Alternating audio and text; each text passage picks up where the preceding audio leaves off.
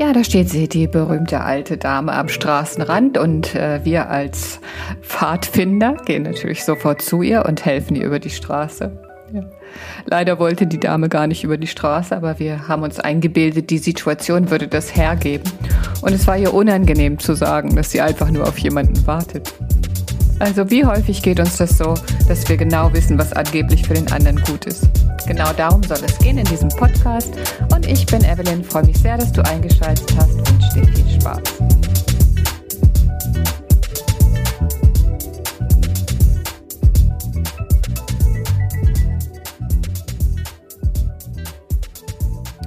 Dieses Beispiel, was ich gerade erwähnt habe, habe ich gefunden in dem Buch Die Kuh, die weinte. Und es gibt noch ein weiteres Beispiel, äh, wo wir überprüfen, ob unser Mitgefühl wirklich immer angebracht ist und ob wir es auch ganz richtig einordnen.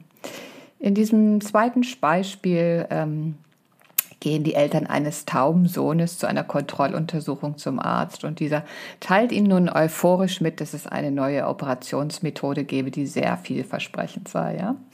Und äh, ja, klar, die Eltern sind begeistert, sagen zu, die Operation wird vorgenommen und äh, der Sohn kann wieder hören und ist vollkommen damit überfordert, was für ein Lärm plötzlich um ihn herum ist. Also auch hier eine Handlung, wo äh, vermeintlich alle genau wussten, was richtig ist, ohne den äh, ja, Betroffenen auch einzubeziehen und ihm zu erklären, was denn möglich wäre und ob er das überhaupt möchte. Ja? Also immer wieder gehen wir davon aus, dass wir mit unserem guten Herzen uns doch so einfühlen können und wirklich beurteilen, was der andere jetzt braucht. Ja? Das ist uns natürlich auch eine tiefe Freude zu helfen. Aber erheben wir uns nicht auch irgendwie über den anderen, indem wir glauben zu wissen, was jetzt gut für ihn sei? Ich hatte kürzlich auch eine ähnliche Erfahrung. Da war ein Rollstuhlfahrer, in, hat er sich mit einer Absperrung vertüdelt hatte. Und natürlich ging ich beherzt auf ihn zu und wollte ihm helfen. Und er war sehr echauffiert und meinte, dass er das schon alleine schaffen würde. Er hat aber nicht gesehen, dass dieses Seil da an seinem Rollstuhlgriff sich so vertakelt hatte, dass es für ihn fast unmöglich wäre, sich daraus zu befreien. Als ich ihm dann erklärte, was los war, da war er natürlich äh, froh, dass ich da war und nahm meine Hilfe gerne an. Doch natürlich hätte diese Information zuerst kommen müssen von mir, um nicht irgendwie übergriffig zu werden und so zu tun, als ob ich nun da die Heilige bin, die ihn aus allen Situationen befreien kann. Ne? Also äh, immer erstmal eine Information geben und sich sozusagen die Erlaubnis einholen. Und wenn dann die Unterstützung gewünscht wird, ich glaube, dann ist es für beide Seiten ein sehr ja, verbindendes Erlebnis, was uns äh, sehr gut tun kann. Ne? Also immer noch mal schauen, will ich jetzt mein Gefühl pushen oder will ich wahrhaftig und tief helfen und hol mir da die Erlaubnis ein. Im Yoga haben wir ein angestrebtes Ziel und zwar, wir wollen uns alle eins fühlen. Und wenn wir das anstreben dann ähm, und in dieser Arbeit sind, dann erübt, erübrigt sich fast dieser Gedanke zu fragen, denn natürlich müssen wir uns da abstimmen es sei denn, wir haben irgendwie übersinnliche Fähigkeiten, ja.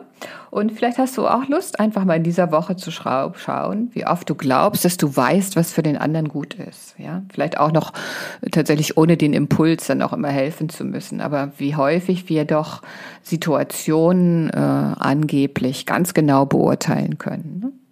Und dann vielleicht auch ähm, eher in den Austausch zu gehen, als in so eine übergriffige äh, Überstülpung dessen, was wir meinen, was richtig ist. Ja, ätherische Öle gibt es natürlich auch, die uns auf diesem Wege unterstützen können. Und das ist zum einen Pink Pepper. Und Pink Pepper ist wie so eine Art äh, Radiergummi, könnte man sagen. Es möchte gerne unsere ganzen Gedanken ausradieren, die äh, immer ähm, auf vielleicht unsere Erlebnisse zurückgreifen, musterhaft Situationen einordnen und dann uns erklären, wie und warum etwas so ist. Also so eine Neutralität und äh, die Situationen immer wieder ganz neu zu erfahren, dafür steht Pink Pepper. Dann ist noch Geranium dabei und Geranium bestärkt uns in dieser tiefen Verbindung zu einem anderen Menschen und ganz unabhängig von Erwartungen. Es öffnet uns und möchte uns unvoreingenommen eine herzliche Betrachtung ermöglichen. Und es duftet einfach wunderschön, ne? zusammen mit Pink Pepper, herrlich. Aber es kommt noch ein drittes dazu und das ist Cedarwood. Und Cedarwood unterstützt das Empfinden, auch Teil einer Gemeinschaft, Teil eines großen Ganzen zu sein. Es möchte also verbinden und nicht trennen, indem wir, wie gesagt, wieder da uns irgendwie eine Stufe höher stellen. Also diese drei im Diffuser, wunderbar. Ich hoffe, ich konnte dich ein wenig inspirieren, wünsche dir nun eine wunderbare Novemberwoche und sage vielen Dank äh, fürs Zuhören. Bis bald. Ciao und tschüss, deine Evelyn.